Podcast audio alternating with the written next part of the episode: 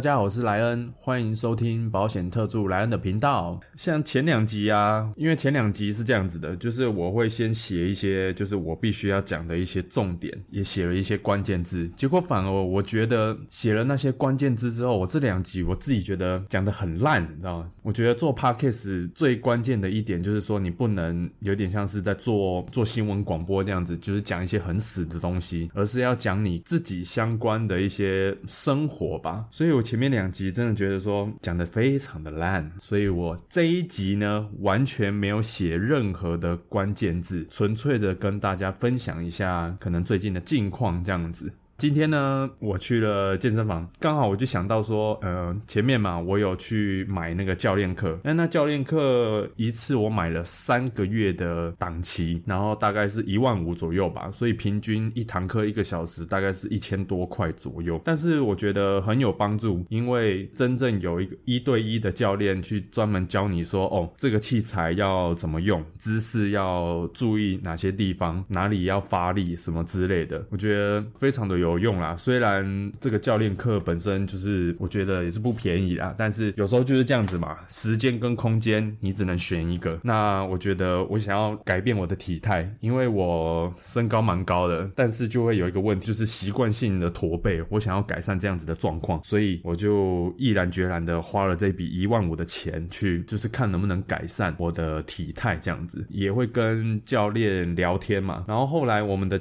那个健身房呢，就是。是改成以分计费的模式去计算。那个时候我一开始是创始会员，我大概八月的时候开始，呃，我的会员的那个期限哦。我那个时候刚加入的时候，一个月才四九九。后来准备要续约的时候，它就变两个方案，一个就是以分计费，一分钟一块钱；另外一种就是月费嘛，月费的话好像是六九九的样子。但是它好处就是都不绑约，它不像。像那个其他两家那个大比较大的健身房，还要绑可能一年约、两年约之类的。然后我就跟这个教练分享说，他这样子做，那那个现金流怎么办？特别是如果大部分的人都是用以分计费的方式的话，健身房的租金总是还是得付。那专员的薪水、教教练的薪水，你也是要付。一家企业这样非常难控管他的资金。结果果不其然，在年底的时候，突然发出一个讯息。说我的那个 A 馆，他是要把 A 馆关掉，但是我还是可以去 B 馆健身，这个没有差。我们才刚聊到这个话题，然后公司就那个健身房的公司就就公布了这样子一个讯息，真的是非常的精准啊！以这个健身的这个市场来看啊，其实大部分的人都还是偏比较被动，自律的人还是非常少的。你如果搞这种以分计费的方式，坦白讲啦，对我们消费者而言，真的就是是。好处啦，像我如果比较闲的话，一个礼拜可以去两三次。但是有时候，呃，要跑业务的话，可能一个礼拜去一次，甚至没去。那这样子，其实我买那个包月的方式，其实就很吃亏。所以我现在也是选择用以分计费的方式，而且我反而觉得我训练的效率有变高，因为每一分钟都在扣钱，所以你休息的时间你就要抓得很精准。你每就是做完一轮的时候，你休息几秒，你就要抓得很精准。这样才不会浪费时间，所以我反而觉得这个是对我来说是好事啦。但是对于健身房经营它的产业来说，就会会比较辛苦，除非它的会员数够多，可以支撑这个租金啊。后来呢，我就跑到 B 馆去健身，它其实只是在一个百货里面哦，离我家稍微远了一点，虽然是没有到很远了，大概骑个十五分钟、二十分钟以内就会到，但是就是觉得原本十分钟就可以到的东西，但是又要多花。花我快一倍的时间去健身完呢，我想说，哎，刚好那个百货公司都会有那个书店嘛，我就去看。然后我看，哇，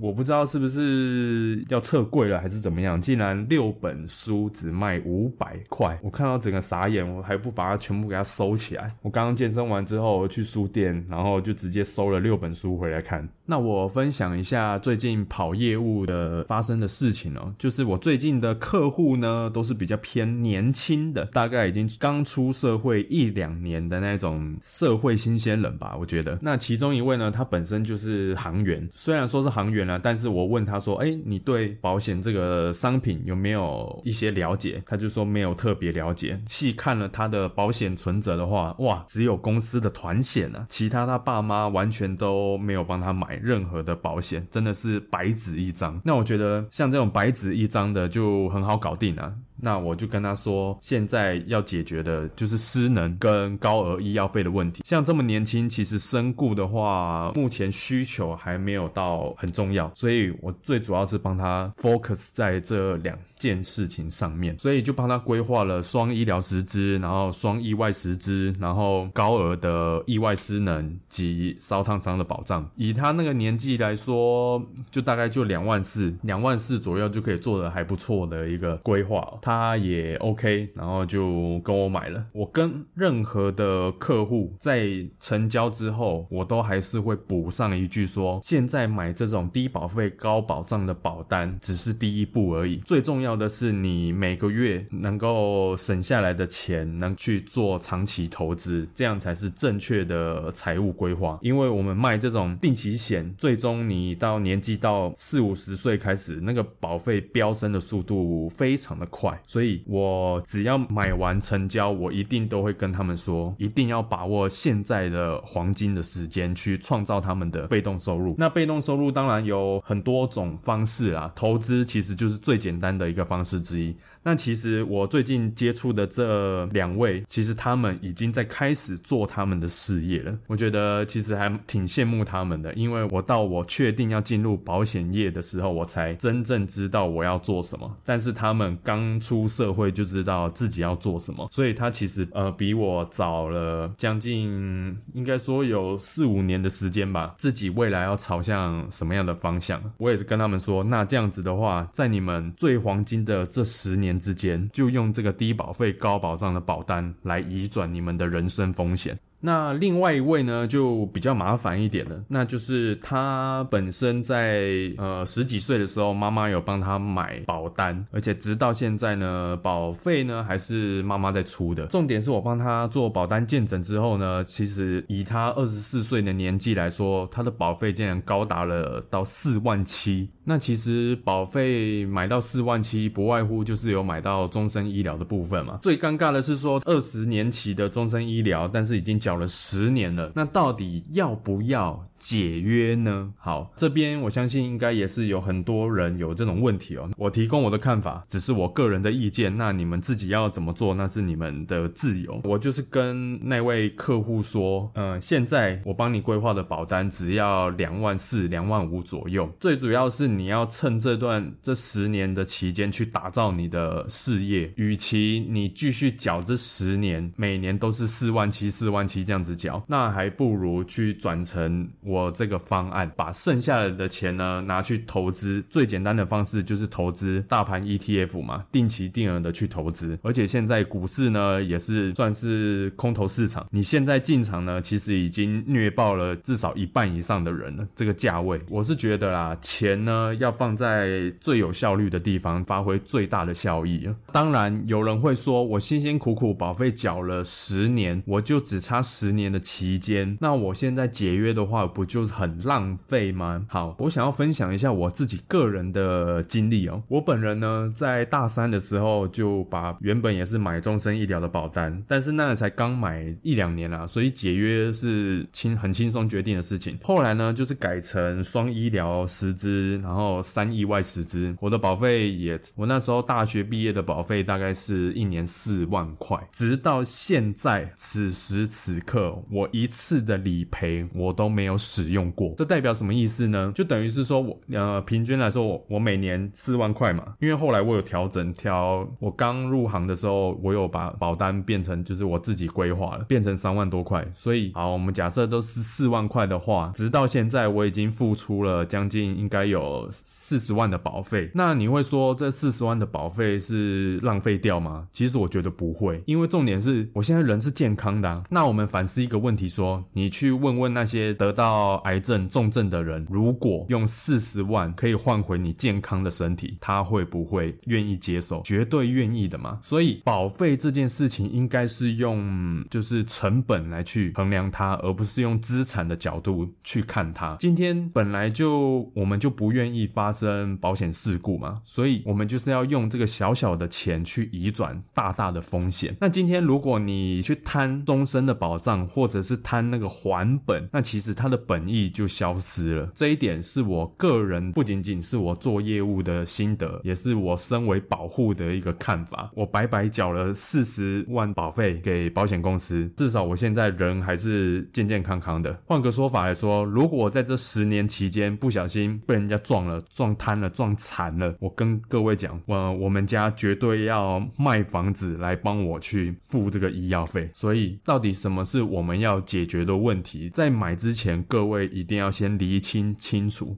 其实要解决的问题很简单嘛，就那几个啊。第一个就太早身故，第二个就是失能无法工作，第三个高额的医药费，第四个如果你开车撞到人，你要赔对方。再来就是房子嘛，房子如果失火了、地震了，能不能理赔？最主要就是这五个风险，我们要用低保费来拥有高保障，这样才是正确的保险规划。好。再来呢，我想要跟各位谈谈，最近我看到了一个新闻，就是金管会呢要设两个金箍咒，针对投资型保单。那是什么金箍咒呢？第一个就是类权委的投资型保单，投资池的配置非投资等级债券的基金，也就是高收益债，未来可能会限制为十趴。再来呢，如果是你有投资新兴市新兴市场债的基金，最多是二十趴。第二。个呢是保护自选基金平台者，上述的这两类基金全部禁止购买。那最快的话会在。二零二三年三月底定案。坦白讲啦，我觉得会选投资型保单的客户，他就是要追求高风险高报酬嘛。不想要承担风险的话，那就他就直接去买储蓄险就好啦。他既然会选投资型保单，就代表说他想要借由基金 ETF 去投资获利嘛。你设了这个门槛，客户就会觉得说，那我不如就直接去跟银行去直接买基金就好啦。那我何必买投资型保？保单呢？坦白讲啦，我个人也不会推荐客户去买投资型保单啊。那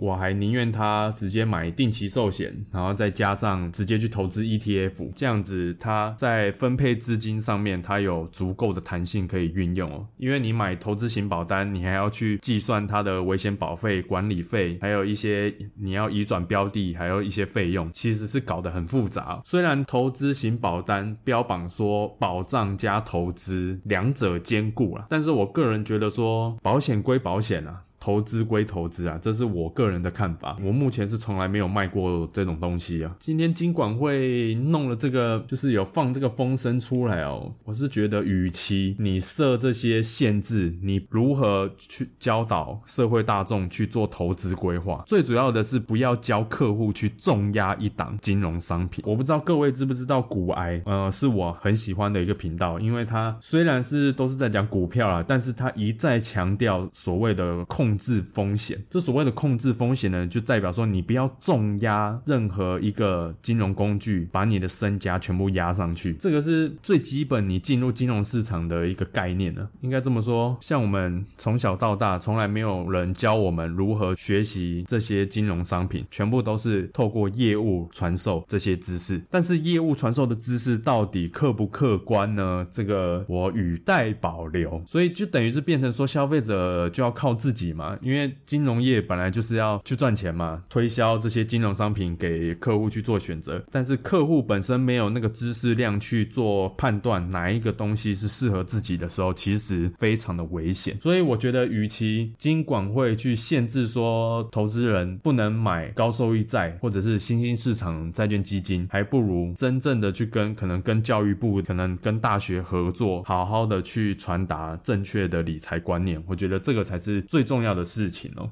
原本我以为现在网络的资讯那么发达，各位在买保险以前还是买基金以前，应该都会去看一下，说哦，大概要注意什么事情啊。但是我后来发现，自从我做了业务开始去跑客户，真的还蛮多，就是我就是相信你啊，然后你全权帮我规划。很多人都是这一种会靠，然后再给业务去做规划。坦白说，我真的觉得这样子非常的危险啊，因为毕竟这个钱是属于你自己的，自己的钱钱呢还是自己负责。巴菲特有一句很有名的话，叫做说：“你千万不要问理发师自己该不该理发。”对，这个背后的含义就是说，他一定肯定说你需要的，那你又何必问人家呢？那最后你还是得问自己说：“那你到底需不需要这个商品？”我觉得最终还是，特别是理财跟金融知识这方面，一定要自己去做功课啦。就像我大学的时候，我自己一定要把保险这个东西给弄懂，所以我也是靠自己去看书，然后看杂志，然后也是上网研究了很多之后，然后才跟业务说要怎么规划。因为我觉得，呃，出社会工作赚钱真的不容易啦。当然，就是我们要把每一分的钱去花在刀口上，然后才可以尽早的完成自己的梦想。